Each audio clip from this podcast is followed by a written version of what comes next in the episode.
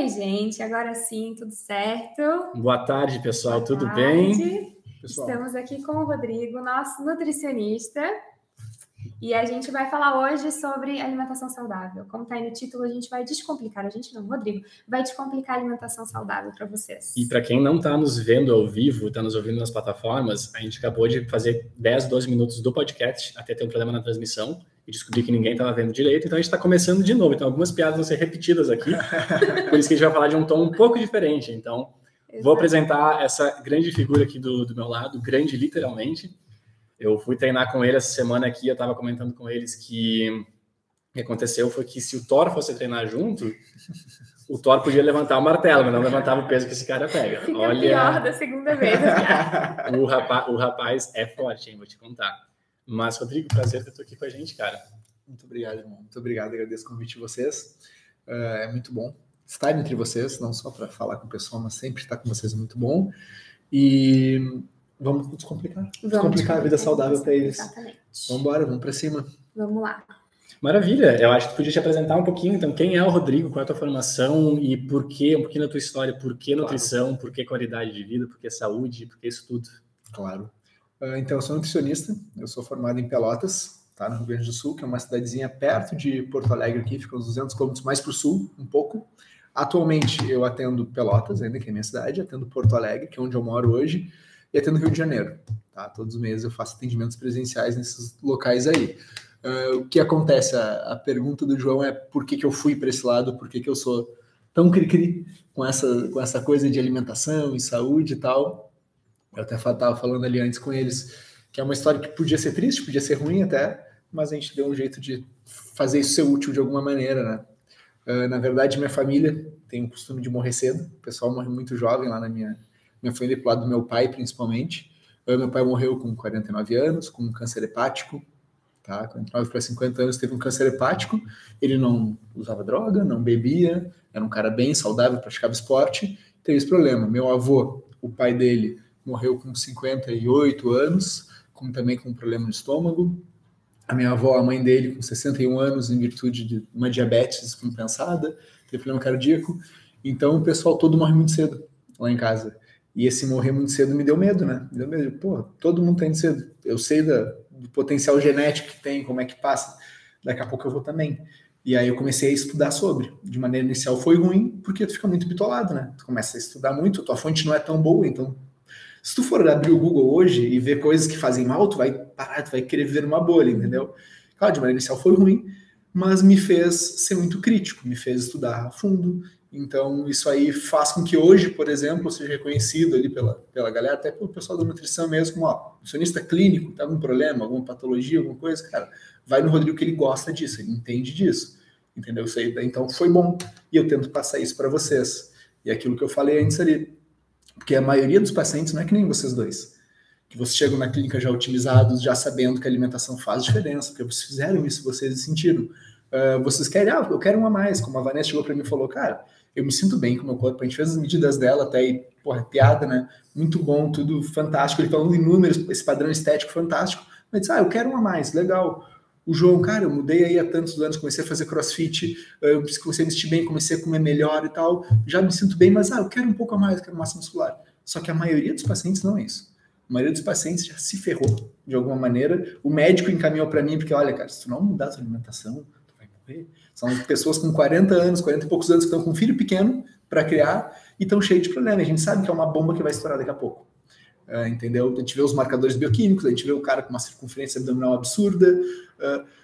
Por mais que a estética seja uma coisa, todo mundo liga a nutrição, a estética e tal, é só uma pontinha do iceberg. Na verdade, tem muita coisa antes, inclusive viver mais e melhor, por mais tempo e melhor, como é que tu vai acabar a tua vida, que a gente pode fazer. E a nutrição, na minha visão, é uma visão enviesada, óbvio que eu sou nutricionista, mas a gente consegue hoje, com muito artigo científico, com muita pesquisa, mostrar que realmente cara, o teu estilo de vida ligado à alimentação faz total diferença para esse fim de vida aí. E é isso que eu passo para meus pacientes hoje em dia.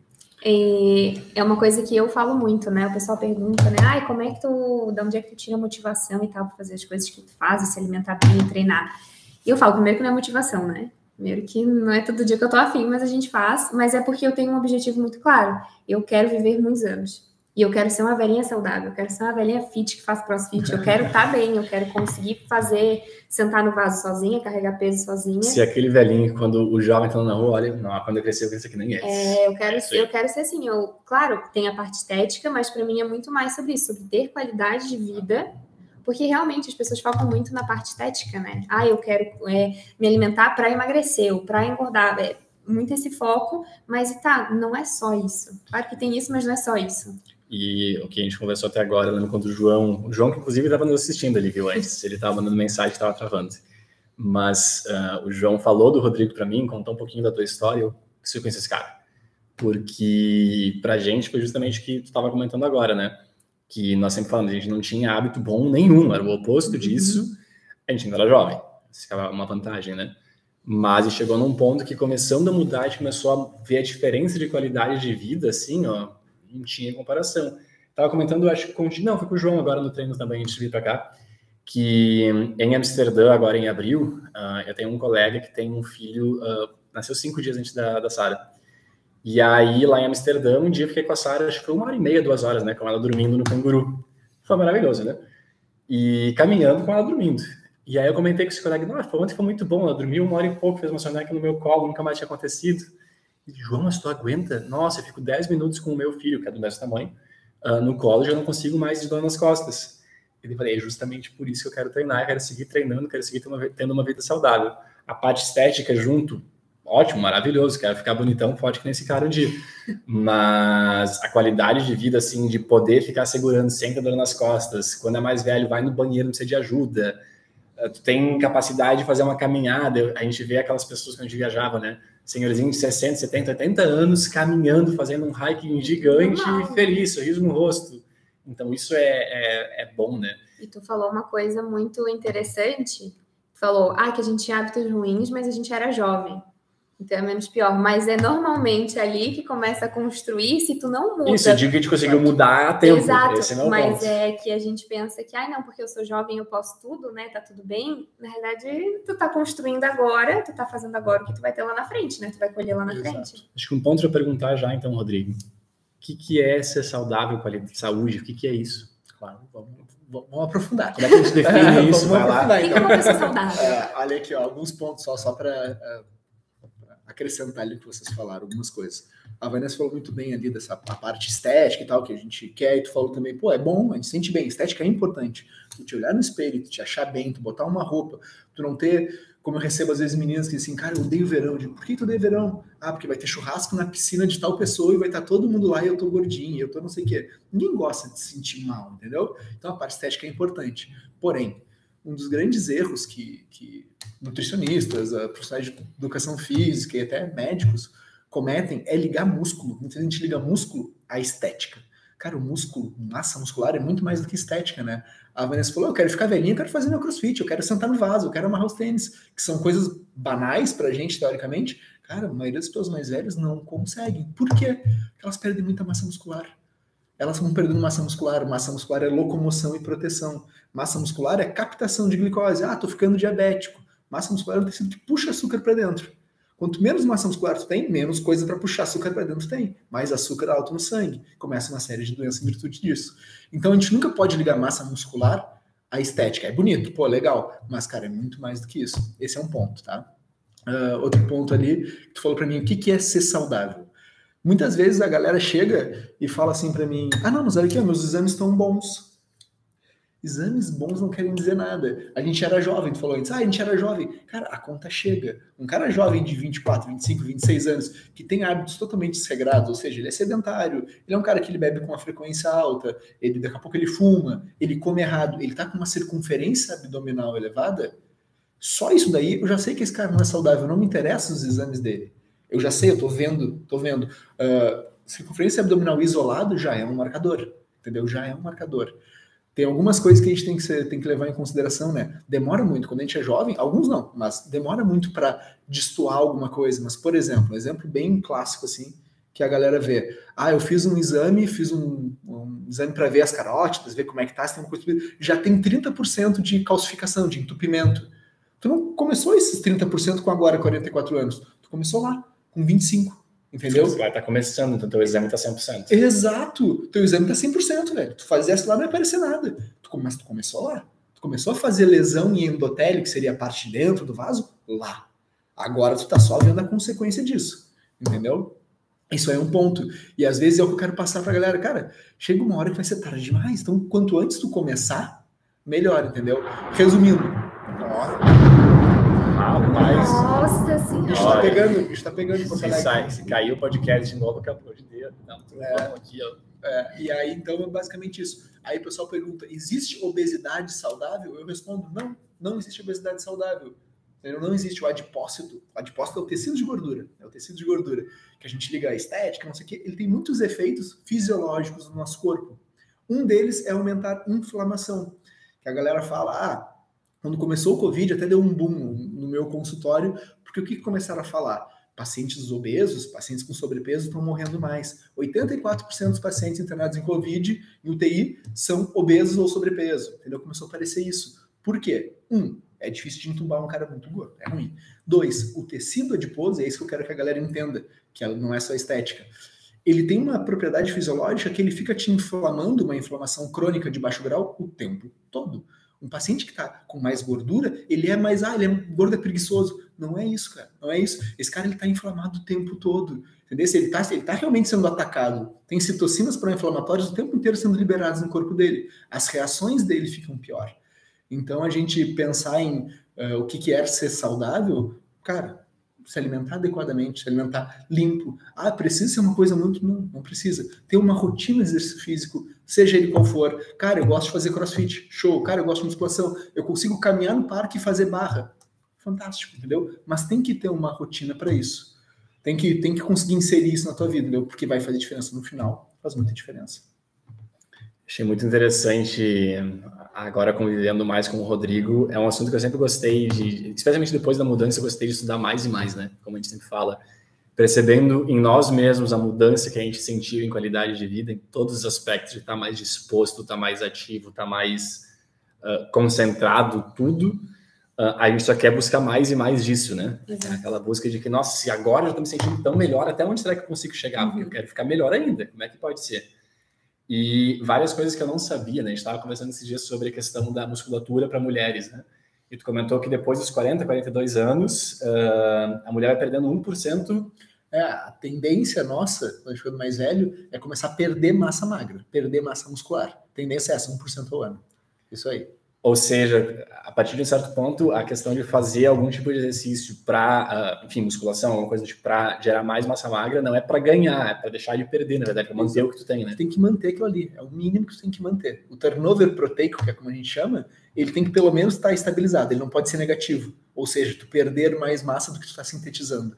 Eu acho que legal talvez trazer o exemplo que tu nos deu esses dias de que por que que pessoas mais velhas costumam ter aquela questão de ter dificuldade vezes de pegar as coisas. Ah, Explica um pouquinho mais disso, né? É, não, sim. Na verdade, a gente tem que entender, como eu falei ali, o tecido, tanto como o tecido adiposo tem as suas peculiaridades, ele tem efeitos isolados no nosso corpo, a massa muscular também. A gente tem que lembrar que todas as nossas reações, tudo que a gente faz, uh, por exemplo, eu pegar esse copo aqui, eu cansar esse copo, trazer ele até a boca, é tudo musculatura que está agindo e trazendo ele até minha boca. Eu estou falando, a musculatura está agindo e está fazendo eu falar isso, fazer isso. Uh, como é que funciona isso? Na verdade, é sinal que sai lá do centro, que é do cérebro, e manda para os músculos, os efetores que a gente chama. Quanto menos músculo tu tem, menos captação de sinal tu tem. Então, às vezes, um velhinho, uh, ele cai mais, ele, ele se machuca mais, por quê? Porque ele tem menos massa muscular, ou seja, ele tem menos, menos sinalização, ele perde um pouco o equilíbrio com isso, e ele tem menos músculo para proteger a articulação. Então, a articulação fica mais solta. A gente tem músculos na volta do nosso joelho, a gente tem o vasto medial, o vasto lateral que estabilizam o joelho. Quanto menos músculo tiver ali, mais exposto fica essa articulação e mais te machuca. Então. Olha que interessante. Então, isso é uma coisa que eu não sabia, né? Então, a parte muscular, eu sabia da questão da proteção, eu sabia a questão da força, mas eu não pensava na questão. Neuromotora. Exato. Então, isso vai te deixar, talvez, menos coordenado, com menos coordenação. Total, total. A falta de coordenação te torna mais propenso a cair. Além disso, por tu ter menos musculatura, tu tá mais fraco, que também te torna mais fácil de cair. E por causa disso, se tu cai, se torna mais fácil machucar mais gravemente, né? Exatamente. E o que eu estava pensando aqui agora é que a gente já criou consciência disso, mas como que a gente pode fazer para ajudar as pessoas a criarem mais consciência disso. Porque quando fala, não, porque daí quando tu for, quando tu tiver lá velhinho, é que daí se tu não tiver músculo é que vai ser ruim. Mas as pessoas, nós, no geral, estamos muito imediatistas, né? Então, eu não quero treinar agora para ver o resultado daqui 40 anos. Eu quero treinar agora para ver o resultado agora. Eu não quero saber o que vai ser lá na frente. Eu acho que é muito essa mentalidade que as pessoas precisam mudar em relação à saúde né, e alimentação. Que não é só sobre o agora, é que realmente vai fazer diferença lá na frente. Lembra que eu falei para ti ontem à noite? Que tu me ajudar?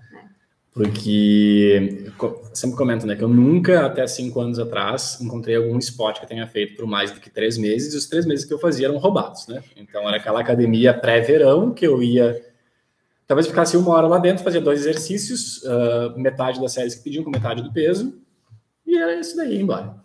E aí o CrossFit foi uma coisa que mudou. Só que mudou não no primeiro mês, né? Foi uma coisa que mudou ao longo do tempo. Cada vez mais que eu faço, a gente comentava que era assim, segue sendo assim, que eu saio do treino louco para voltar pro treino. Assim, eu termino um, quero vir de novo. Meu Deus do céu, que coisa boa. E academia para mim agora, quem não sabe, inclusive, olha só, anúncio, né? Comecei academia também, agora tô fazendo musculação, não só mais CrossFit. Uh, ainda prefiro CrossFit, acho muito mais divertido, mas estamos na musculação também, né? E comentei aqui, em questão de uma semana, tu já nota alguma diferença, assim, do tipo do treino e também tem a questão da consciência corporal. Eu acho o fato de estar treinando há cinco anos, eu consigo notar algumas coisas mais facilmente. Mas isso não me deixa desistir, porque não é em um mês que eu ver resultado. Daqui um ano vem um pouquinho, daqui dois anos mais, daqui três anos mais. Preciso de constância, que é o que a gente sempre fala aqui. Então, eu disse, não me deixa desistir, porque não é uma coisa que eu vou lá com um sorriso no rosto, nossa, adoro academia. Mas eu vi que eu preciso e vai fazer diferença. E é a longo prazo, né? Eu não sei, eu acho que eu já vou pular a pergunta ali, mas o que, que a gente, que dica tu dá para as pessoas conseguirem terem, é, ter constância na alimentação? Porque é isso. Ah, eu estou me alimentando, fazendo dieta faz uma semana e não vi diferença. Aí desiste.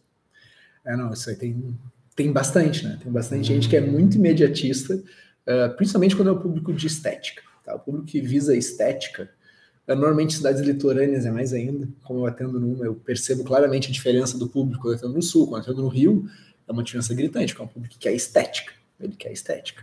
Uh, é mais difícil de tu, dele de mostrar isso pra ele. Pega uma menina que nem tu, como eu te falei, percentual baixo de gordura, musculatura aparente. Cara, para ela ter um resultado realmente significativo, demora um pouco mais. Por quê? Porque ela já tá num nível muito bom. Quanto mais treinado tu é, mais difícil fica a coisa. Se Mas... perder o início, é. Se tu tá muito acima do peso, o início da perda de peso é fácil. Exato, Depois exato. Eu pegar um cara de 120 quilos eu em duas semanas eu faço ele gostar do processo. Por quê? Porque ele vai cair 8 quilos, ele vai dormir melhor, ele vai se locomover melhor, ele vai respirar melhor. Então é muito fácil dar essa aderência para ele. Mas normalmente, tá? Para não, não fugir da tua, da tua pergunta, tem alguns casos específicos, tá? Eu gosto muito, como tu já percebeu, eu gosto muito de ser técnico na consulta.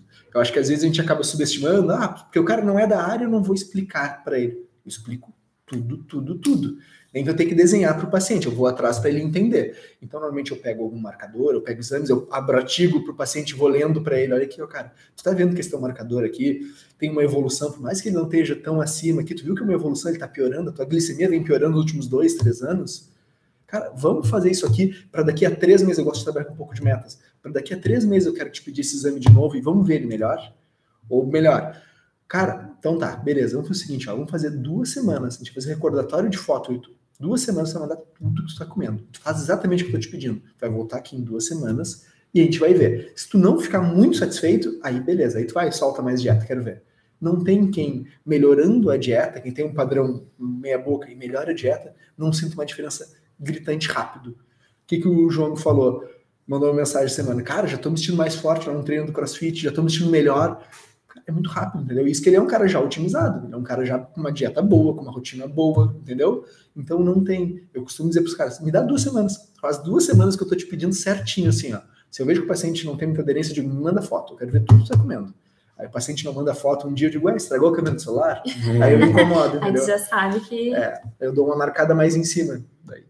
Não, e eu notei diferença mesmo. Eu tô já faz duas semanas mesmo, eu acho, da, da consulta, mais ou menos. Isso, é. E esse cara mandou comer assim, ó muito. Olha, comida e muito carboidrato, inclusive, agora. E aí eu dizia, meu Deus, cara, não, não, não, primeiros dias eu não terminei um dia conseguindo comer tudo. E agora eu tô, eu falei pro João hoje, disse, pô, e agora se eu pulo um pouquinho, se atrasa a refeição, eu já tô com fome. É. Então, e eu notei no treino facilmente, assim, que a recuperação está muito mais rápida e a energia no treino está muito melhor também, né? É. Então, é isso da constância. Eu, eu bato muito nessa tecla porque as pessoas me perguntam muito, né? De que, e falam muito, ai, porque eu começo e eu desisto, eu começo e eu desisto. E aí, de novo, eu sempre falo na questão da clareza, do objetivo, por que, que tu está fazendo o que tu está fazendo, onde é que tu quer chegar e gerar essa chave. Eu entendo que para mulher é muito sobre estética, né? Muito sobre estética. Muito. Muito, muito né? Muito, muito. Mas eu acho que se de repente focar mais na saúde, porque tu, tu cuidando da tua alimentação, é claro que vai depender da intensidade do treino e do formato da dieta, mas enfim, mas só de tu comer melhor, tu já vai ver diferença na estética, né? Total. Então, tentar focar na saúde, porque assim, se tu não tem saúde, se tu tá doente, tu não vai ter estética nenhuma. Então é melhor tu ter saúde, comer bem, para daí tu conseguir pensar em que eu quero ter o corpo X e Y. Mas a saúde é o principal. Eu tô olhando aqui no celular porque os comentários não estão aparecendo ali, mas estão aparecendo aqui. E eu sugeri para o pessoal mandar perguntas. Surgiram algumas bem interessantes aqui e ligada a esse tema, veio uma em relação a o que, que eu posso fazer assim, bem básico, de forma bem básica, não personalizada. Como é que eu faço para começar a me alimentar bem? Como é que eu sei no meu dia a dia se está mais ou menos assim, estou num caminho melhor agora? É, isso me lembrou de uma pergunta que eu tinha já separado antes que é, a gente estava conversando essa semana sobre comer limpo, né? Isso. E aí teve um ponto que tu falou, eu vou deixar tu falar da forma correta, tá? Mas que a forma como eu entendi mais ou menos é, se tu comer limpo, se tu comer bem, é muito difícil tu engordar. Então, talvez o que é o comer limpo? Como é que isso funciona mais ou menos? Essa parte, pessoal, foi uma coisa que me chocou muito. Quando ele começou a entrar em alguns dados mais técnicos, eu, caramba, Rodrigo, não fazia ideia disso. É, agora eu tô aqui tomando água pensando na minha mitocôndria. Ah, viu, viu como é boa a explicação técnica da consulta? Ah, o paciente é lembra. É, o paciente explica aí a mitocôndria, Não, deixa a minha mitocôndria. a mitocôndria tá hidratada. Tá hidratada, é isso que importa. Me deixa. Mas o que, é, que é o comer limpo? É, irmão, o que, que acontece muito? Várias vezes o paciente chega na clínica para mim, por exemplo, paciente que visa emagrecimento ou melhora de algum padrão metabólico, tá? E ele chega para mim sempre com algum culpado. Por exemplo, eu não consigo emagrecer porque eu tô comendo arroz e feijão. Olha ali, eu tô comendo arroz e feijão de noite, Rodrigo. Tem que tirar esse arroz e feijão da noite. Ele sempre quer algum culpado, tá? Para isso. Uh, mal ele sabe que não tem Coitado do arroz e feijão, que é uma coisa, que é um alimento ótimo, é fantástico, é de baixa caloria. Tô comendo e... todo dia. É, exatamente. e mal ele sabe que não existe um culpado específico. E quando a gente vai falar de comer limpo, eu digo comida normal, como arroz, batata, uh, frango, ovo, seja ela qual for, não existe nenhuma delas, a pessoa não engordou por aquilo, tu entende? A pessoa ela não se lembra, chega na consulta ela não lembra, quando eu peço recordatório, tá, como é que é a tua dieta atualmente, que eu fiz com vocês? Tá, e de tarde, o que, que tu come? Ela não lembra que de tarde, ah não, de tarde eu comi três ovos, mas ela não lembra que ela passou no posto de gasolina e ela pegou um sonho de valsa, um bombom, e pegou mais um todinho, vamos dizer, entendeu? Ela não lembra disso, ela não fala as outras coisas, ela acaba esquecendo, entendeu, na hora. E essas coisas aí são um problema. Para quem precisa visa emagrecimento e tal, isso aí pode ser um problema. Agora, a comida, de um modo geral, o comer limpo, como eu falei ali, prato normal, ah, dá, é o pão, o meu problema é o pão. Tá bem, um pão, um cacetinho normal tem 140 calorias. 140... Cacetinho é pão francês. Ah, é, desculpa, desculpa eu tô no Rio Grande do Sul. Um pão francês normal, tá, tem em média aí 140, 150 calorias, tá bem? Cara, vou rechear ele com um ovo e creme de ricota ou requeijão light, não sei. Cara, beleza, vai chegar no máximo ali a 250, 260 calorias esse brinquedo todo. Tá tranquilo. Um Big Mac, um, lanche, um fast food normal, tem 580 calorias só um lanche normal, só o lanche, sem batata, sem coca, sem nada. Então a galera às vezes quer culpar isso, e por que culpar? Porque, na verdade, o ganho de gordura, a piora metabólica de modo, de modo geral, vem muito por um superável, por um excedente calórico, por muita caloria, caloria que tu não vai gastar, tu só consome, tu não gasta, de maneira crônica. Tu faz isso por vários dias. Não é um dia que tu come alguma coisa que vai, ah, só me prejudicou. Não, não é isso. Não é aquele churrasco do domingo. Não é aquele churrasco do domingo com a tua família que vai te prejudicar. Tu entende? O problema é que durante a semana o pessoal faz de maneira crônica eles sempre têm alguma coisinha que eles botam a mais. Eles sempre passam na cozinha e dão uma beliscada em alguma coisa que não deveria. E aí que tá o problema, não é a comida, é esses, sabe? Isso me lembra quando eu comecei a trabalhar numa startup aqui em Porto Alegre, a gente tinha todinho liberado, refrigerante liberado. E aí era clássico, chocolate também. Todo mundo que entrava, primeiros seis meses, eram uns 10 quilos a mais. Aí até regrar e opa, não consumo mais isso daqui. Parou. Mas. Me perguntam agora... muito, e quando eu falei do meu plano novo, ai, mas ele te deixou comer arroz e feijão? É, exato. E as pessoas se surpreendem com isso, entendeu? Cara, arroz, vamos lá, vamos ser um pouquinho técnicos, tá? Vamos lá. Uh, por exemplo, o que, que, uma, que, que é o normal de uma pessoa aí, de gasto energético, a gente chama GET, gasto energético total do dia? 2 mil calorias. É o que a gente usa para DRIS, até, que é as recomendações diárias. Quando tu olha nos rótulos da, de alguma coisa, diz carboidrato, aí tem uma percentual ali. Quantos por cento representa das DRIs, da recomendação diária, tá? 2 mil calorias é o que a gente usa de média, tá? Para a população geral, tá? 100 gramas de arroz tem 120 calorias. 100 gramas de feijão tem 70 calorias. Ou seja, 200 gramas aí, tá? Tem 190 calorias. Ou seja, um 100 gramas de cada tem 190 calorias. É sério que acham que isso aí vai ser um problema para dieta? As pessoas acham, entendeu? As pessoas querem achar um culpado. E como na internet tem muita gente postando que quer informação solta, assim, eles conseguem. Ah, vamos culpabilizar o carboidrato, vamos culpabilizar o arroz branco. Arroz branco não pode, é veneno. O pão. O pão. É que sabe Tô achando bacana que tá mudando isso ultimamente, é. a impressão, que agora estão voltando a falar da comida normal, é. né? Tem cada vez mas mais tem ouvido bem, falar, mas... O que eu percebo pelas mensagens que eu, que eu recebo é que muita gente não entende qual é o cálculo do emagrecer e o cálculo do engordar. Uhum. Elas não sabem como é que isso acontece, que eu tenho que comer mais e que eu tenho que gastar claro. mais e que eu tenho que gastar menos. Não, posso, posso explicar para o pessoal. Favor. Na verdade, o que acontece? Tem uma coisa chamada metabolismo basal. O que é metabolismo basal? É uma, estima, uma estimativa que a gente faz da Vanessa. Quanto de energia, energia a gente chama de caloria, no caso dos humanos, quanto de energia a Vanessa precisa, a Vanessa gasta para ficar 24 horas por dia deitada, dormindo. Só função vital, mantendo a temperatura corporal, o coração batendo. Quanto é que é? Vamos fazer uma suposição. 1.500 calorias metabolismo basal. A Vanessa dormindo 24 horas por dia. A Vanessa fica dormindo? Não. A Vanessa faz crossfit, a Vanessa dá de mamar, isso é uma coisa que entra depois no cálculo. Uh, a Vanessa trabalha, a Vanessa vai no mercado. Aí a gente bota as atividades físicas e as atividades diárias não ligadas ao exercício nesse cálculo. Aí a gente tem o GET, que é o gasto energético total. Para ser simples a conta para a galera entender, vamos botar que seja mais 500 calorias de gasto. Não mais, um pouquinho mais da Vanessa, mas tá. 2 mil calorias é o que a Vanessa gasta no dia. O que, que isso significa, gente? Que se eu der para a Vanessa duas mil calorias por dia, é o que ela precisa. Ela vai empatar. É a energia que ela está gastando, é a que está entrando. É empate. Show. Se eu der 1.500 calorias, de maneira crônica, ela vai ter um déficit de 500 calorias diárias. Quando eu somar um déficit de 7.700 calorias, que é o cálculo que a gente tem, ela vai perder um quilo de gordura. Então, 7.700 calorias de déficit é um quilo de gordura. Tem que ser tudo num dia? Não, é impossível fazer isso num dia. É uma maneira crônica tá? Uh, se eu der para a Vanessa 2.500 calorias, ela vai começar a ter um superávit calórico de 500 calorias diárias. O que, que vai me dizer se esse superávit da Vanessa vai virar gordura ou vai virar massa muscular? Treinamento físico. Qual é o estímulo que a Vanessa está dando? Está dando estímulo para ganhar massa muscular? Tá. Então eu faço um superávit para a Vanessa, umas, algumas calorias que eu vou calcular específico para o paciente, e ela vai virar massa muscular, provavelmente. Entendeu? Então é isso. E a galera acha que é alguma coisa aguda. Ah, final de semana eu comi quatro fatias de pizza e comi um chocolate porque era aniversário da minha esposa. Tá bem, cara, tu fez um superávit aí de mil calorias. Vai no outro dia, tu vai equilibrando, não é isso que vai te engordar. Então o pessoal tem que entender isso. É de maneira crônica. É ficar somando energia de maneira crônica. Eu achei bem bacana. Contei pra ti essa história, né? Que eu falei que fui para Amsterdã, a gente ficou um mês lá agora em abril. E eu falei, lá foi um mês menos regrado nesses últimos cinco anos, porque eu mal treinei. Eu pedalava todo dia pro escritório, então tinha ali uns 40 minutos de pedalada. Eu treinei zero, né? É, tu não treinou nenhuma vez, eu tive uns 40 minutos de pedalada por dia, fiz dois treinos.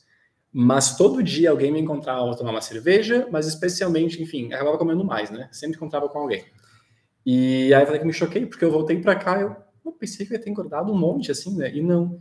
Só que daí conversando, eu, tá, mas eu sempre me comi direito eu eventualmente eu podia comer alguma coisa fora, mas na média eu comia bem, quantidades boas e especialmente comida normal. Não comia chocolate, não fui comer fritura, não fui comer McDonald's, enfim, coisas assim.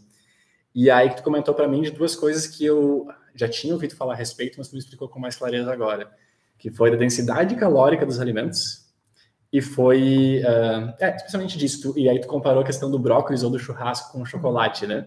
Então, vou te dar o meu resumo e depois tu corrige aí, tá? Mas ele falou agora de 7.700 calorias, né? Então, basicamente, tu precisa ingerir mais ou menos 7.700 calorias de superávit, né? Para ganhar um quilo.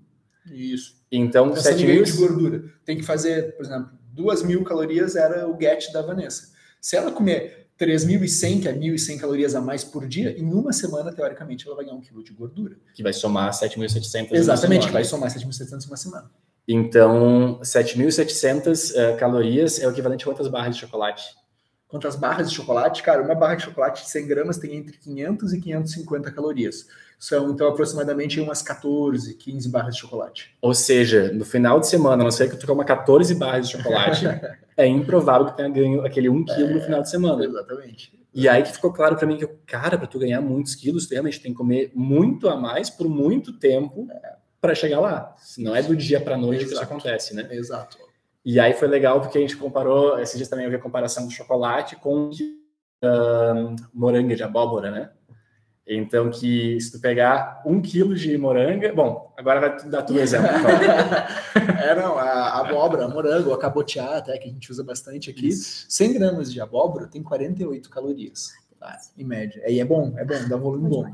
E 100 gramas é um monte, é? 100 gramas é um monte que, que eu falei para ti? Que 100 gramas de chocolate tem entre 500 e 550. Vamos jogar para 500 para arredondar a conta. Ou seja, se eu comer um quilo, um quilo de abóbora, eu tenho 480 calorias.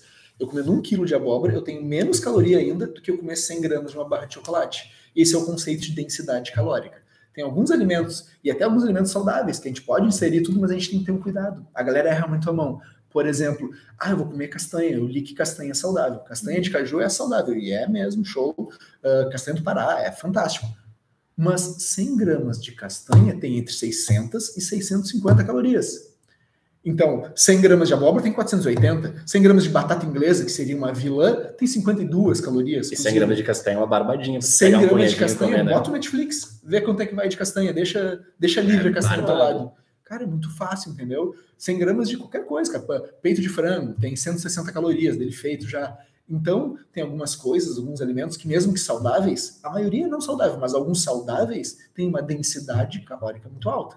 Esse é o conceito de densidade calórica. É a porção do alimento, quanto é que tem de caloria ali? Quanto é que tem de caloria por grama?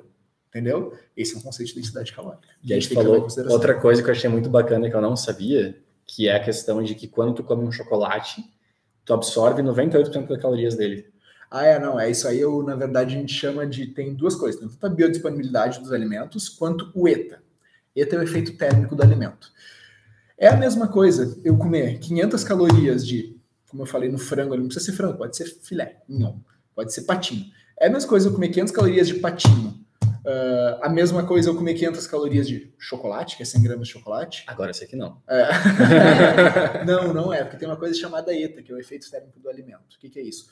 Quanto é que o teu corpo vai gastar? Quanto é que o teu corpo vai ter que uh, despender de energia para metabolizar aquele alimento? E o nome disso é ETA, efeito térmico do alimento, ou TID, termogênese induzida pela dieta.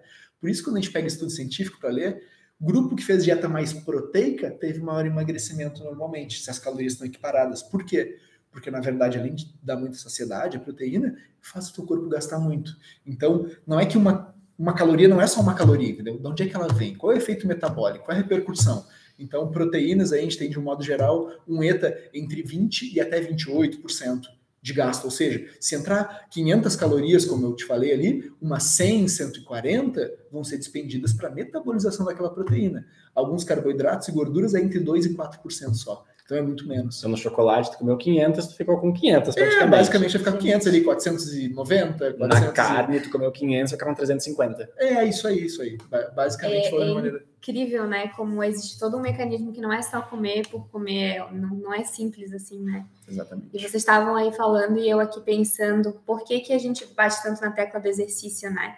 Porque, porque que pessoas sedentárias tendem a engordar mais facilmente? Porque normalmente quem é sedentário, né, já por alguma razão na sua rotina né, não pratica exercício, na média essa pessoa vai comer mais do que ela precisa. E como ela já está comendo mais do que ela precisa e não está se exercitando, que é para ter um gasto energético maior, ela vai engordar. Então, eu acho que isso é uma coisa tão simples para a gente que já, né? Mas eu acho que falta as pessoas girarem essa chavezinha de entender realmente, porque o que é engordar, o que é emagrecer, e também a parte da saúde, né? não é só a parte estética que abóbora tá valendo a pena. batata inglesa, batata, batata inglesa, inglesa, cozida também é fantástico. Não, presinho de abóbora. Esse foi um baita outro exemplo que eu vi esses dias. A diferença da batata inglesa cozida para batata inglesa frita. Ah, não, é absurdo, absurdo, absurdo. Absurdo. Por quê? A batata inglesa cozida, tá? Ela puxa água para dentro. Ou seja, ela ganha peso porque ela puxa água para dentro. Ela ganha peso com isso. E o peso que ela ganha é de água. Então, a água não tem caloria. Tá explicado a nossa janta de isso no próximo minuto. Então, a água tem caloria. A batata frita, ela puxa óleo. Cada grama de óleo tem 9 quilocalorias. Então, o que ela puxa de óleo ali, tu vai ingerir e vai jogar lá para cima a densidade calórica da batata. Uh, vários, uh, tem, temos vários exemplos aí.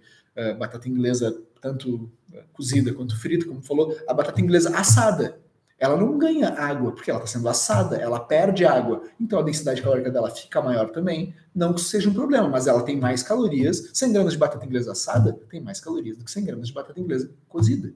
Porque uma tem água dentro, a outra a gente esvaziou a água. É... a gente percebe esse, esse movimento muito claro nas frutas também. O pessoal gosta muito de fruta seca, sabe? Fruta seca.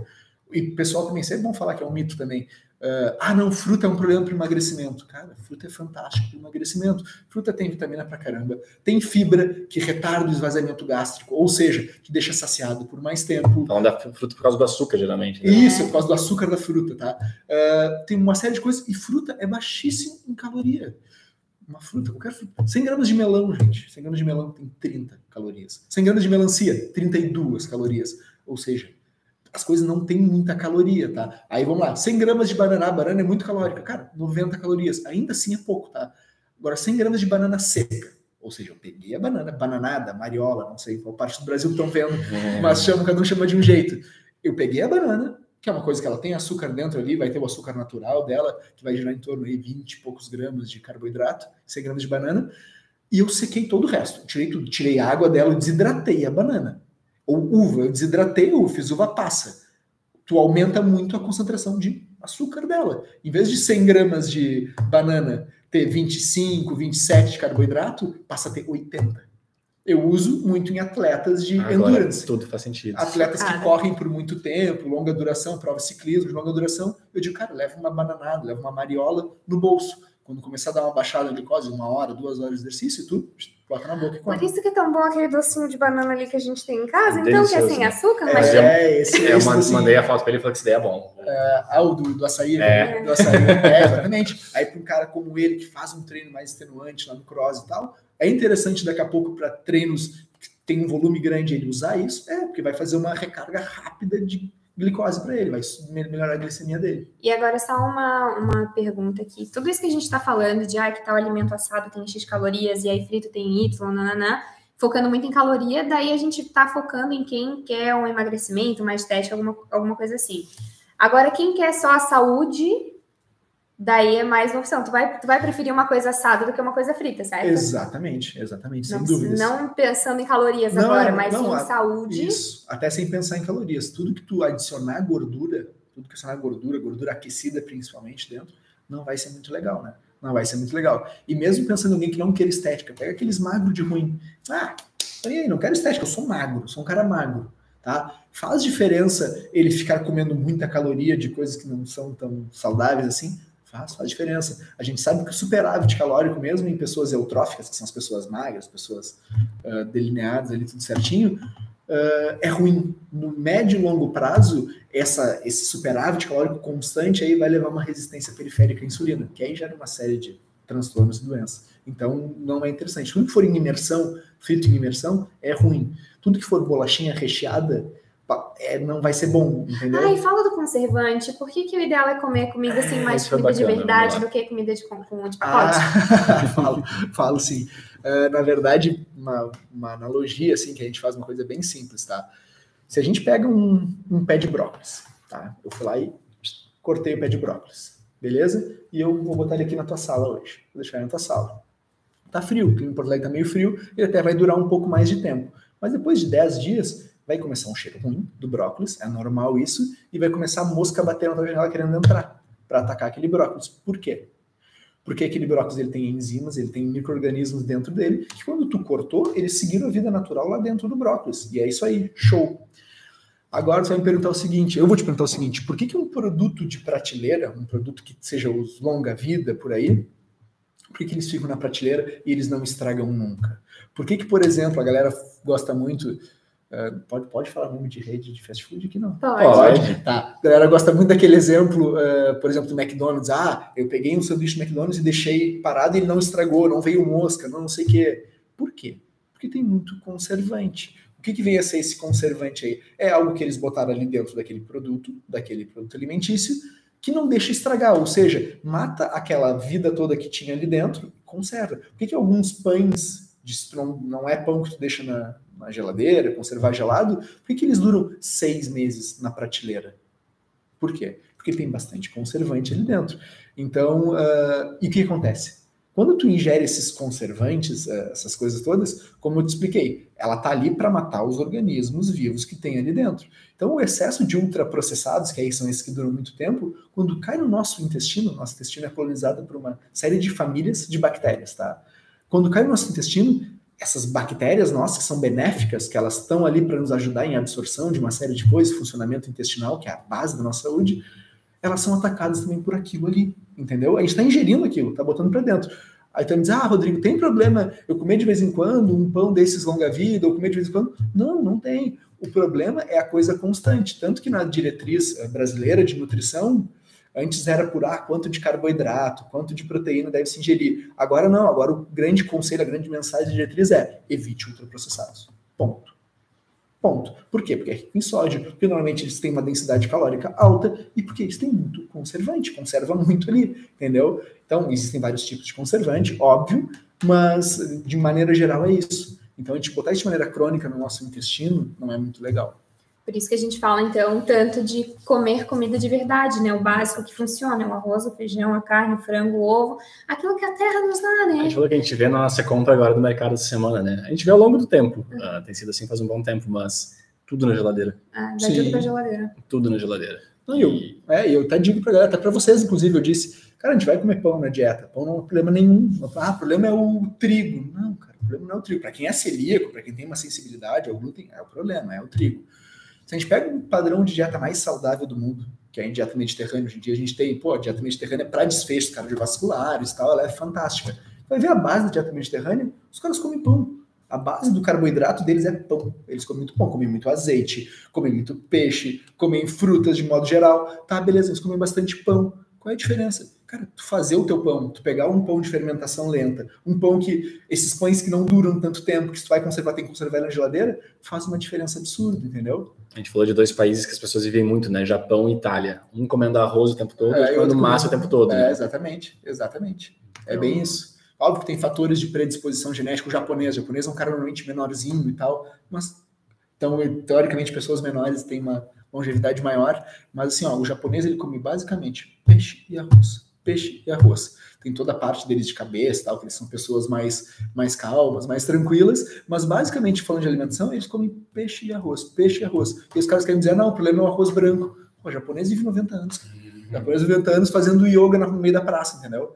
Então não dá, não dá. É, aqui até perguntaram é, quais outros alimentos têm proteína é, boa, mas não focando só nessa pergunta, mas de uma forma geral, às vezes a gente tenta focar muito ah, em qual alimento isso, qual alimento aquilo. Eu, quando... eu ia talvez querer quebrar um outro mito ligado a essa pergunta, que esse dia me veio na cabeça. A gente aqui, felizmente, a gente tem um bom poder aquisitivo, a gente consegue comprar comidas que a gente quiser. A gente compra comida que a gente tem vontade de comprar. Mas não é assim com todo mundo, né? E aí eu tava pensando, pô, se tu olha carne, carne, a gente tá cada vez mais caro, né?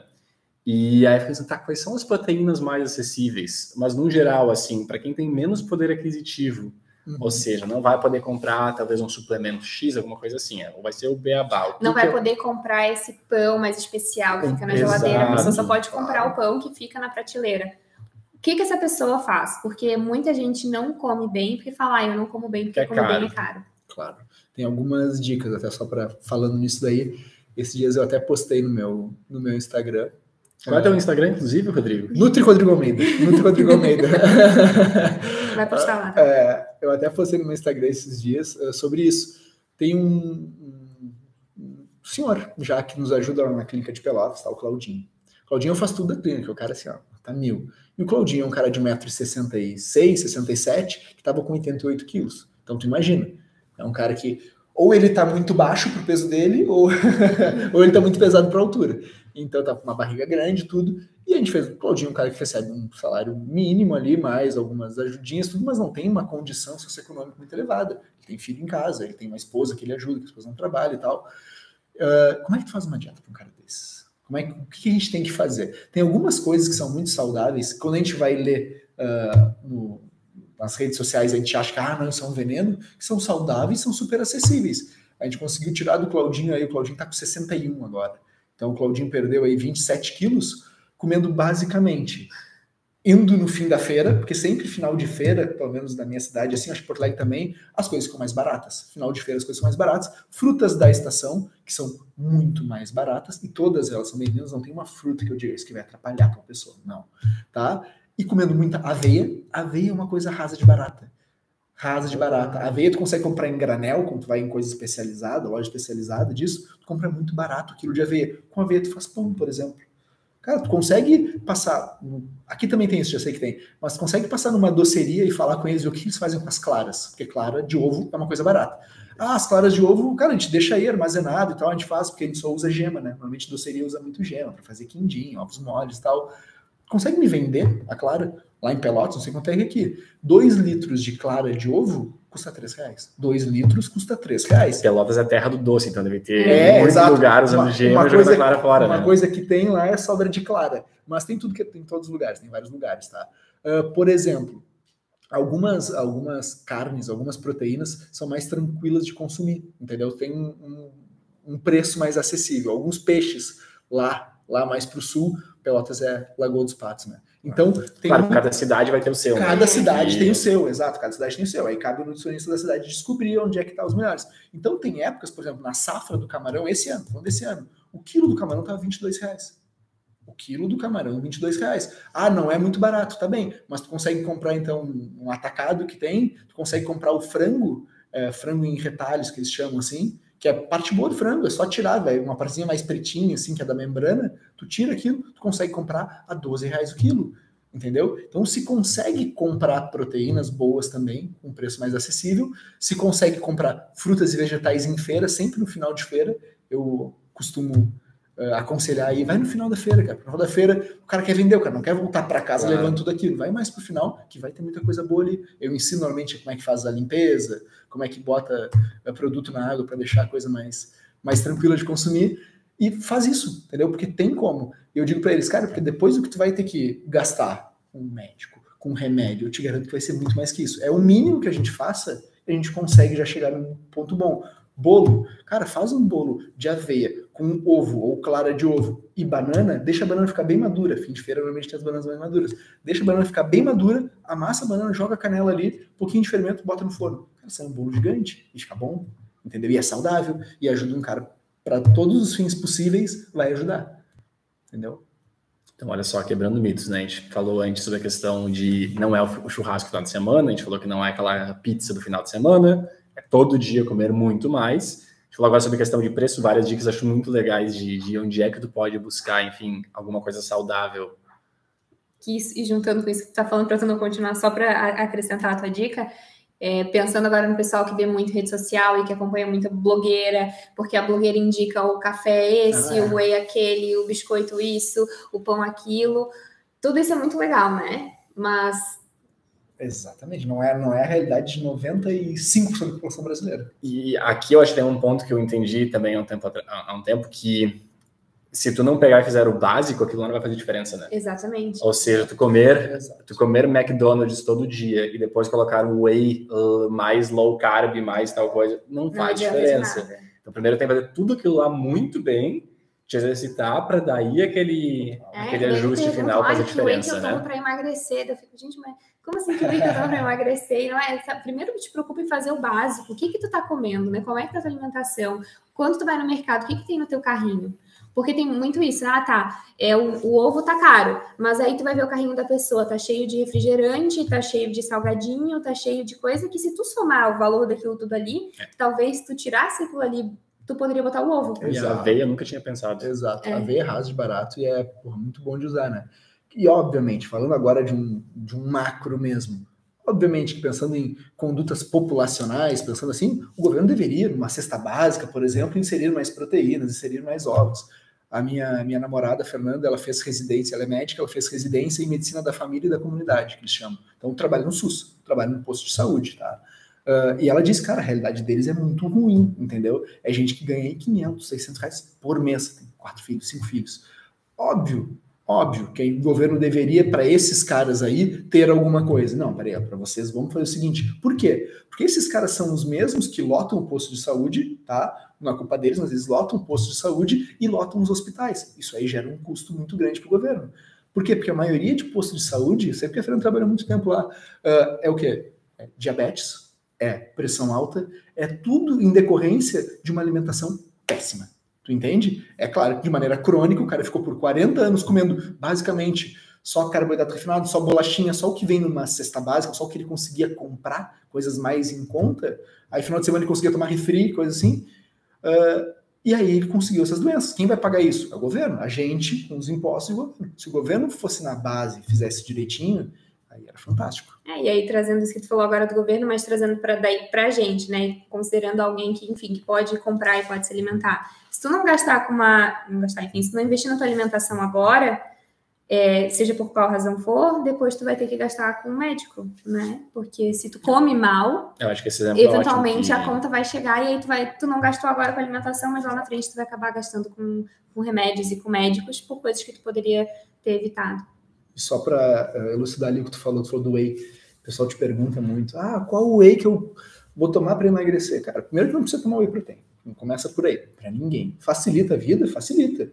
Mas tem alguma diferença fisiológica? O teu corpo vai ser melhor tu tomar o whey ou tu comer o frango, que vai ter a mesma proteína, os mesmos aminoácidos? Porcaria nenhuma, tá? Facilita a vida. Uh, aí o pessoal vem e me diz, mesmas coisas que devem perguntar para ti. Ah, mas esse whey aqui eu vi que tem 2 gramas de carboidrato. Então não vou tomar, vou comprar um hidrolisado. Cara, o hidrolisado a gente usa para paciente que tem 70 anos e pouca enzima digestiva, paciente que fez cirurgia bariátrica, entendeu? É coisa muito específica. Assim, tá? Ah, vou comprar o hidrolisado custa 380 reais um pote pequeno, porque que ele tem carboidrato? É sério? Tu não vai nem absorver aquele carboidrato tá ali, nem vai chegar no teu intestino aquilo ali, entendeu? E as pessoas têm muito esse mito. Por quê? Porque tem muita gente que dá informação, tá? Informação errônea, com algum viés, de repente com algum viés, alguma coisa de querer vender algum produto, algo do gênero, e as pessoas, por falta de conhecimento, compram a ideia. Não é culpa das pessoas, elas são leigas. É aquela história que eu brinquei já com vocês. Eu não entendo nada de carro. Se eu vou no mecânico, cara, abre meu, meu carro ali me diz, cara, eu tenho que botar uma peça aqui que eu vou tirar o teu motor, vou botar outra peça, teu carro vai ficar mais econômico, vai andar mais, eu vou dizer, show, eu não entendo nada de carro, cara, confio em ti, entendeu? E é a mesma coisa, vezes confiam em algumas pessoas que têm algum interesse, só que o mecânico não me falou que meu carro vai, em seis meses, ele pode explodir, ou que ele tem ganha comissão por vender aquela peça, entendeu? Exato. Então tem alguns pontos assim. É, por isso tem que cuidar e, e alimentação descomplicada, né? Comida Exatamente, de não tem muito que inventar. A gente falando de descomplicar, né? Então, o mito 1 um foi a questão do quanto a mais tem que comer todos os dias por muito tempo para ter essa mudança. Uh, agora, aquela questão do, do, custo, né? Que certamente tu ter mais poder aquisitivo facilita muito, claro. Mas que ainda assim, mesmo com menos, é possível te alimentar de uma forma boa. Uh, e, claro, tem que ver no teu, na tua cidade, no mercado que tu vive, o que, que vai ter de oportunidades ali dentro, né? Mas é possível. E aí a outra coisa que veio uma pergunta aqui, que também geralmente é algo uh, forte, é a questão do tempo que leva para poder comer bem, né?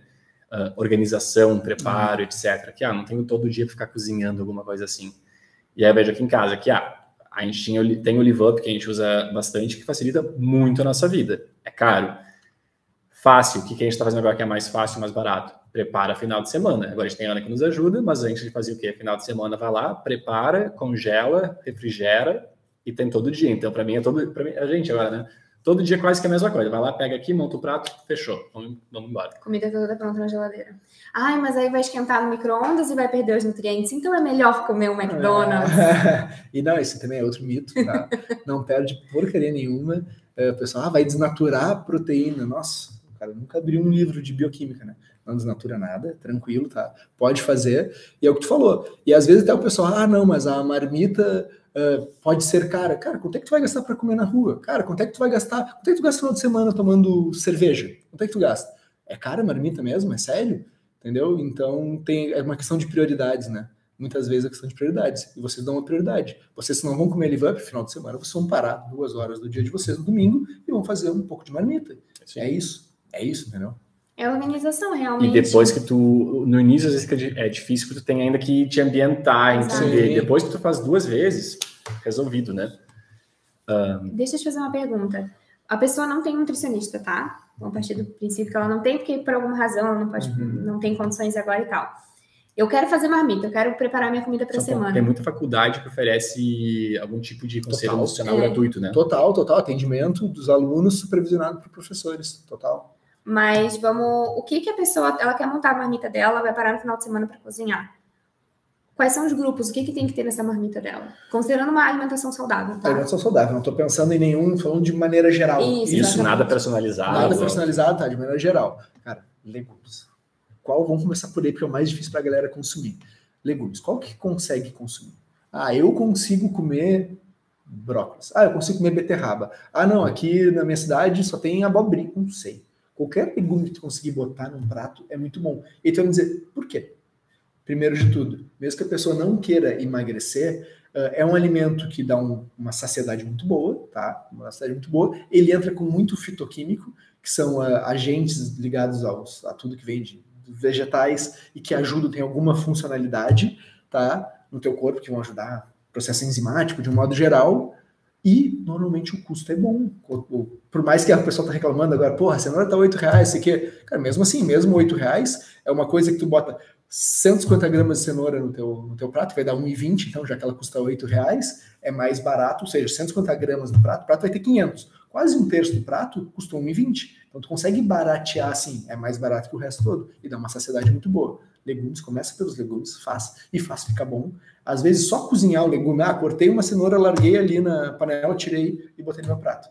Cara, provavelmente não vai ficar bom, não vai gostar, tu não vai ter prazer. Cara, tem uma cebola, corta uma cebola, faz uma refogada na cebola, joga aquela cenoura ali no meio da cebola, deixa ela com um gostinho, tempera ela com alguma coisa. Comer todos os vegetais congelados, né?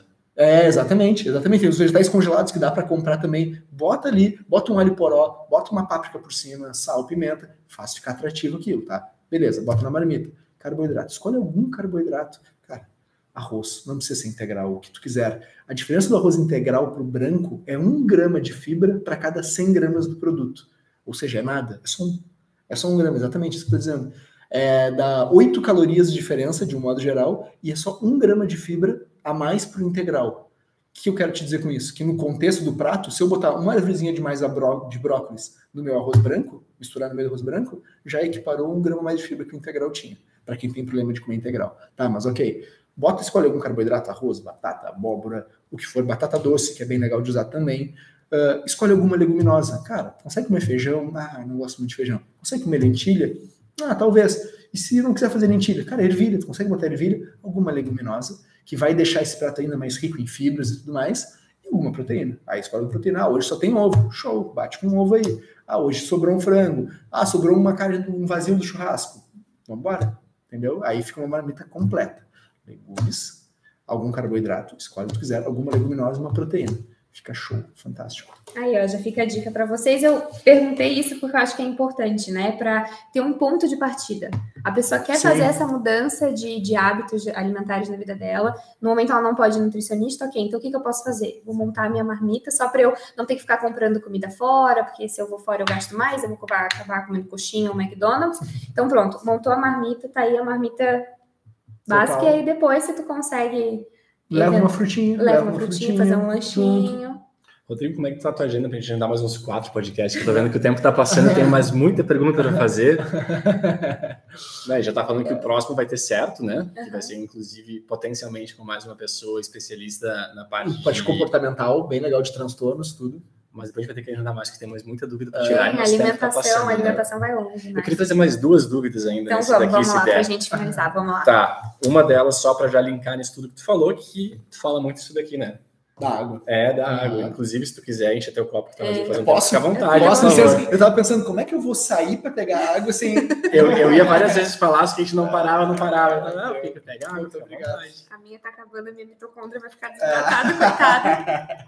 Mas é legal explicar, eu acho, um pouquinho mais. que Todo mundo fala, tem que tomar. Daí, não, mas tem que tomar se não tem sede. Não, tem que tomar pelo menos tanto. Não, não tem, isso daí é exagero.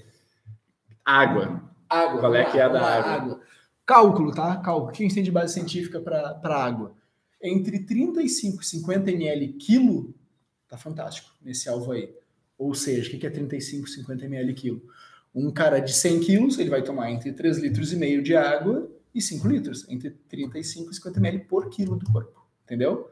Um cara de 80 quilos ali, vai ficar uma conta meio quebrada, mas ele vai tomar, então, ele vai tomar entre 4 litros e 3 litros e pouquinho, 3 litros e 200, por aí, tá?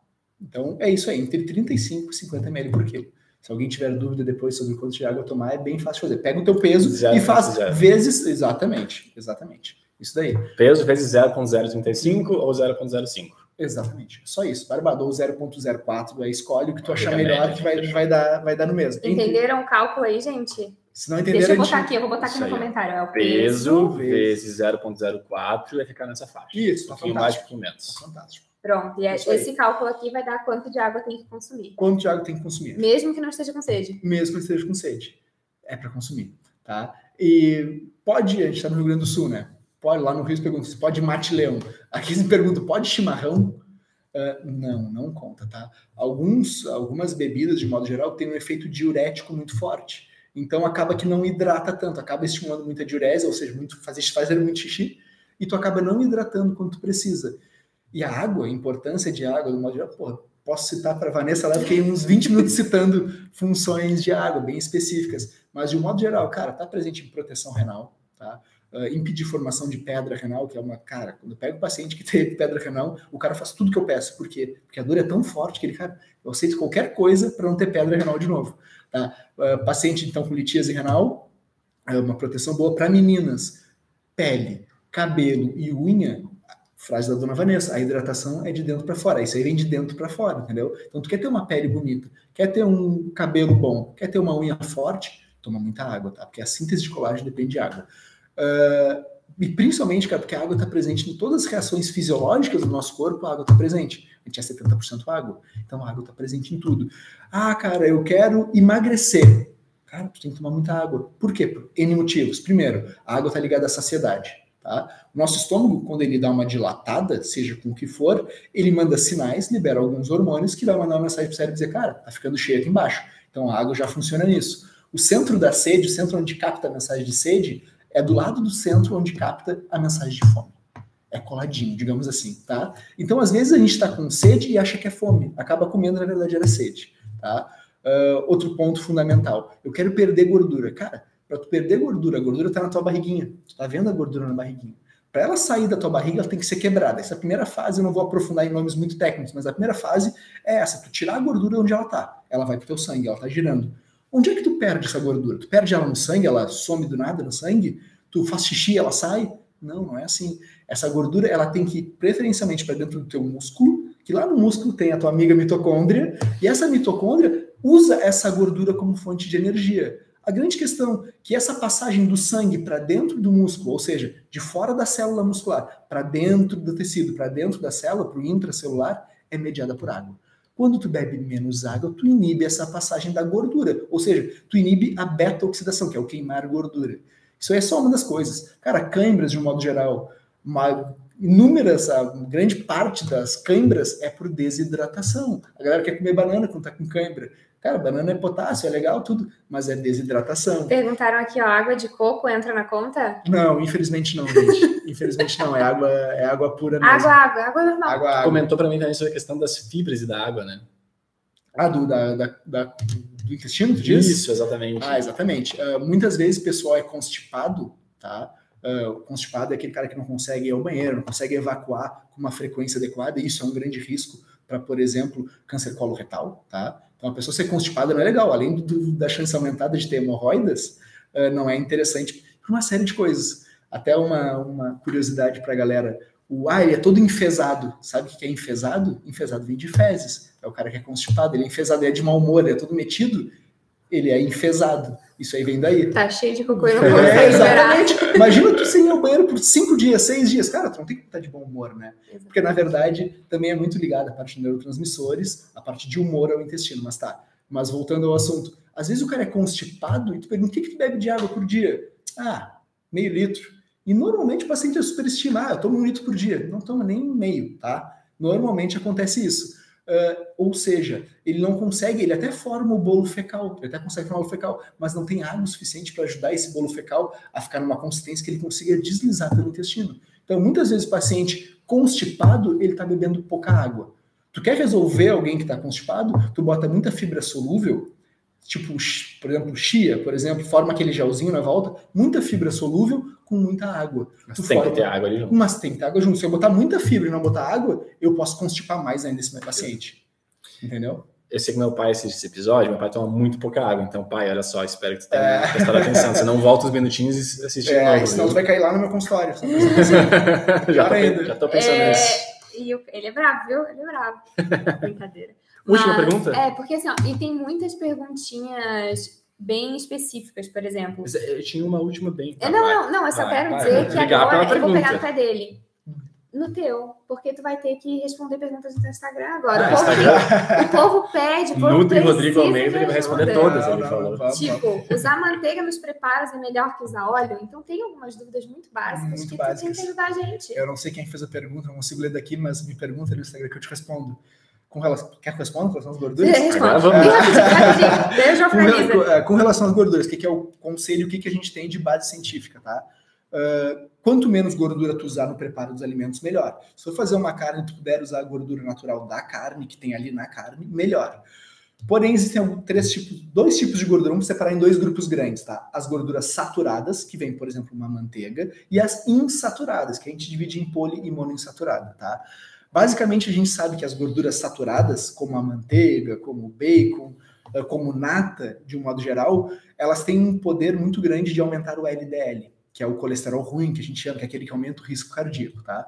Ah, então a gente não costuma estimular o paciente a adicionar mais gordura saturada. Por quê? Não pode ter gordura saturada na dieta? Pode, mas ela está presente. Está no queijo, está no ovo que tu vai comer, está na carne que tu vai comer. Tem uma série de coisas que já vai ter gordura saturada. O nosso trabalho é balancear com as insaturadas o nosso azeite de oliva, uh, castanha, abacate, as próprias sementes têm um pouco de gordura insaturada. Então, a gente, nosso trabalho é balancear com essas coisas, entendeu? Então, ficar adicionando mais gordura saturada, como manteiga e óleo de coco, não é legal. Aí tu vai me dizer assim, cara, eu só vou uh, passar ali na, na frigideira para não grudar e tal. Não tem problema, é pouco. Mas se der para ser uma gordura insaturada, é melhor. Então, usar azeite de oliva é melhor do que usar. Fantástico. E pode ser o virgem, inclusive, nesse caso. Pode né? ser, pode ser o pode virgem. Ser o extra virgem. Exatamente, pode ser o virgem nesse caso. É, é daí é agora eu não vou entrar na pergunta de, ai, mas aí quando aquece? Não, deixa eu explicar no teu Instagram. Porque o João Isso. quer fazer a pergunta dele. Isso, é a última só. Eu queria fazer as perguntas para ser justo. Porque a gente falou no início dos obesos, pessoas mais gordas, sobre emagrecer. Só que veio uma pergunta bacana lá no início também, que eu me identifiquei. Uh, que é o contrário, a pessoa falou pessoas que são geneticamente magras ou pessoas que têm dificuldade para engordar. Ah. Mas aí no caso dela, ela perguntou, tipo, a ah, pessoa geneticamente magra tem dificuldade de ganhar músculo. E é uma coisa que eu falava, né? Na minha família, o pessoal diz, ah, não tem como, tu não vai ficar com o abdômen uh, definido, né? Vai ficar forte porque a nossa genética não permite. Aí eu comento, né? Tá, talvez leve mais tempo, mas vai, vai ser possível. É, o João usou isso aí como desculpa há um bom tempo. É, usei, usei, usei. Mas... Uh, para pessoas mais magras, por que algumas pessoas têm dificuldade de ganhar peso? O que, que tu pode falar a respeito? Não tem uma pergunta específica, é só um comentário a respeito sim, sim, de pessoas, pessoas magras. Entendi. O que, que é não ser saudável nesse caso? Que ela pode ter, também ter menos músculo, por exatamente, exatamente. Como é que isso funciona? Tá, não. Alguns pontos que a gente tem que levar em consideração aí, pensando em, uh, em pessoas mais magras que buscam, então, que nem tu, nem o teu caso, que buscam uma, um ganho de massa muscular. Eu digo até por questão de saúde, então, antes da parte estética de massa muscular apenas, tu falou de, do massa muscular não ser só estético, mas enfim, questão saúde. O que acontece com a pessoa mais magra? Por que, ela não consegue ganhar tanto? É, não, existe algum problema se ela for muito magra? Depende, e... depende de quanto. A gente, tem, ah. a gente tem padrões, a gente tem algumas medidas que a gente tira, inclusive da panturrilha é uma delas, que se a pessoa for muito pequena ali, isso aí pode ser um problema, entendeu? Por quê? Porque, querendo ou não, querendo ou não, a massa muscular, uma pessoa muito magra, ela tem pouca reserva energética, tá? Ela não tem nem gordura, como falou, a pessoa muito magra, ela tem pouquíssima gordura, baixo nível de gordura, e ela tem pouca massa muscular. Qualquer processo hipermetabólico, o que é um processo hipermetabólico? Por que, que um paciente com câncer, ele emagrece tanto? Por que, que um paciente queimado, com uma queimadura, uma parte considerável do corpo, ele emagrece tanto? Por quê? Porque o gasto energético dele fica muito aumentado. Isso é um processo hipermetabólico que a gente chama. Por que, que um paciente que pega Covid e fica internado X tempo, ele definha? E é o processo sarcopênico que a gente chama, que é perder muita massa muscular. O cara não consegue nem respirar direito porque falta músculo para fazer o diafragma funcionar. Por quê? Porque gera um processo hipermetabólico. O corpo responde usando muita energia. Tá? tá combatendo então, essa doença. Então, se o cara é muito magro, muito magro num ponto que seja perigoso, como você está querendo me dizer, é ruim, porque qualquer coisa que ele pegue, esse cara ele pega uma, tem uma diarreia, uma desinteria mais forte, é muito mais perigoso para ele, entendeu? Porque ele não tem reserva energética alguma. Então ele pode ficar muito fraco, pode aí sim, pode gerar alguns problemas mais. E por isso que pessoas com distúrbios alimentares, anorexia, né, é tão perigoso, né? Total, total, e até porque normalmente, uh, alguns pacientes, por exemplo, no caso do paciente que tem bulimia, paciente que bota para vomitar, bota o dedo na garganta para vomitar, esse cara, ele vai, fora o ácido que está subindo toda hora numa parede de esôfago dele que não era para subir, que não é uma parede preparada para isso, pode ter uma lesão ali, esse cara ele vai ter uma absorção de vitaminas, minerais e tudo mais, pífia, zero. Então ele vai ter hipovitaminose de um monte de coisa e ele vai ficar muito doente depois disso. Uh, a imunidade dele, de modo geral, vai ficar uma porcaria, entendeu? Mas de pessoas magras, só para só magro de ruim, que é, a gente só tem dificuldade de ganhar peso, é, né? Pessoa tem dificuldade de ganhar peso, tá? Uh, existem, obviamente, pega um cara como tu, um cara longilíneo, com, a, com os braços compridos, pernas compridas. É muito mais difícil eu preencher isso aqui de músculo para dar uma aparência de estar grande do que um cara que tem um, um osso menor. É muito mais fácil botar músculo ali. Muito tu precisa de muito mais músculo. Claro, se tu ficar grande, tu vai ficar um armário, entendeu? Porque tu é, mas é verdade, tu é um cara muito alto.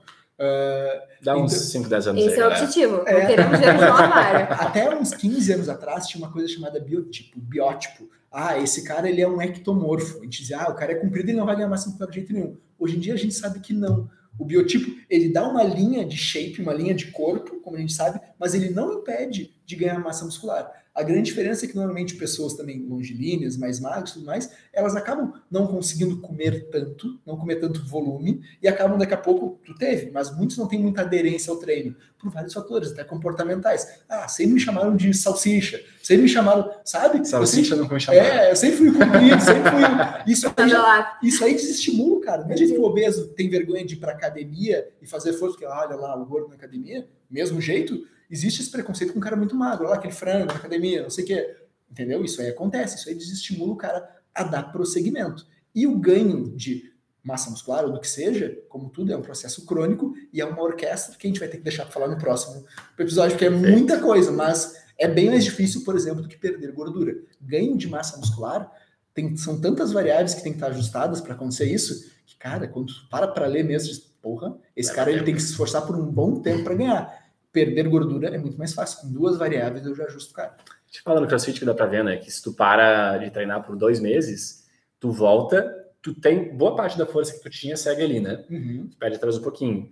O teu cardio foi embora completamente. Mas também uma, um mês de treino de CrossFit, teu cardio voltou. Agora o ganho de força demora um pouquinho mais. E por isso é. que eu acho tão engraçado quando eu vejo meninas falando Ai, mas aqui é eu tenho medo de treinar braço e ficar grande. Eu fico, ô amiga, bom seria se fosse Queria assim. que fosse fácil assim, bom né? seria fazer um treininho e já ficar com o braço grande. Se fosse assim, tava todo mundo grande, né? O homem, o homem de academias que tomam até água de valeta para ficar grande, tava, tava gigante. Exatamente. Então, assim, mas, bom, a gente já está aqui uma hora e quinze, pessoal. A gente sabe que a conversa está muito boa. Tem muito mais pergunta para fazer. Mas tem que finalizar, porque o Rodrigo tem coisa, eu tenho coisa, a gente tem a, a Ana que está nos ajudando com a Sara aqui. Tem a Sara. É... Mas então, assim, Tu vai abrir uma caixinha de perguntas no seu Instagram? Vou abrir. Tá aberta. Tá, tá aberta. Então, tá assim, com a foto e com a foto dele, inclusive. Então, pronto. Ele vai voltar aqui pro podcast em breve também. Arroba já tá definido. Rodrigo Almeida, lá no Instagram. Já tem uma caixinha aberta. Mandem as dúvidas de vocês. Qualquer tipo de dúvida. Pode mandar. Que ele vai explicar para vocês lá. E aí, como a gente viu que vocês gostaram pelos comentários, a gente vai trazer ele de novo. Mesmo se ele não quiser, ele vai ter que vir agora, que eu já falei. É aí, e a gente dúvidas. continua conversando. E o nosso merchan clássico, tem que mandar o link ali nos comentários e fazer o nosso merchan clássico, né?